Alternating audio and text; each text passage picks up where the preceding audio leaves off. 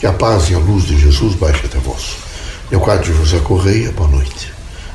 Vejam, meus amigos, é muito importante para o Espiritismo e para que os, que, que os espíritas possam interpretar que a mensagem espírita está permanentemente, vejam, despertando no indivíduo o espírito de caridade. Aqui na Terra, todos são falíveis e pela falibilidade humana é necessário que todos os indivíduos tenham essa consciência ou esse espírito de caridade. A caridade implica mais do que nunca que os irmãos tenham um olhar mais complacente, que procurem no sentido de justiça, vejo, é, aconselhar, ajudar, construir, edificar, dizer a si mesmo, no sentido de dentro para fora, não tem importância isso tudo vai passar. O espírito de caridade ilumina sempre a terra, ilumina homem a homem, ilumina a comunidade, ilumina uma cidade, ilumina um estado, uma nação, ilumina um continente, porque ilumina o mundo. A caridade, vejam, é uma porta infinitamente poderosa para permitir que o homem se realize no socorro ao outro. Portanto, era preciso que os irmãos, com esse espírito de caridade, estivessem sempre ativos, vejo, a aproximar-se, a dizer palavras que são extremamente construtivas, a fazer um carinho numa criança, no idoso, num ser humano que está nesse momento carente, precisando de amparo, de luz, de fraternidade.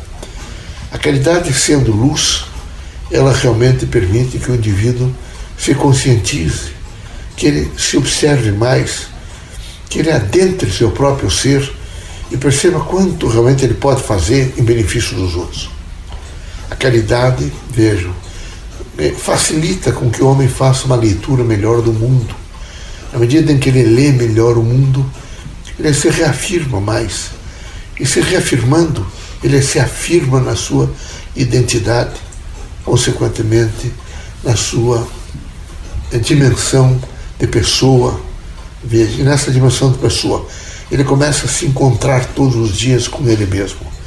É preciso que os irmãos vejam, nesta força de identidade, entendam quanto é importante a cada um, vejam esse espírito de caridade, esta força de ajudar o próximo, de se desprender, essa força de dividir veja, de levar até o doente um pouco daquilo que os irmãos podem levar e doar. A caridade é aquela que faz com que os irmãos aprendam a repartir, a esperar, a dizer a si mesmo muitas vezes: eu sou mais forte, vou vencer para ajudar as outras pessoas. A caridade tem um olhar complacente, mesmo para o criminoso. O criminoso ele continua filho de Deus. A caridade no sentido de, de promover é, o bem, de alimentar os famintos, de ajudar os pobres, ela consequentemente não só ilumina, mas conscientiza o homem da fraternidade humana. A caridade, meus amigos, no sentido mais amplo, é sempre um guarda-chuva aberto para proteger todos aqueles que, às vezes, desavisadamente, se colocaram em temporais. Esperamos que os irmãos possam avaliar muito o sentido da caridade, que os irmãos entendam que ela tem um efetivo do bem na sua composição, que ela representa a cada homem, vejo e a cada sujeito inteligente, a oportunidade de se transformar em face dos seus sentimentos diante da outra pessoa e de toda a humanidade. Que Deus ilumine sempre a todos os irmãos, que os irmãos possam, com muita coragem, saber que o, tempo, o processo temporário da Terra, os irmãos passarão por vários estágios. Cotidianamente passarão pelo estágio da fraternidade, do amor, da luz, do saber esperar, mas também da caridade.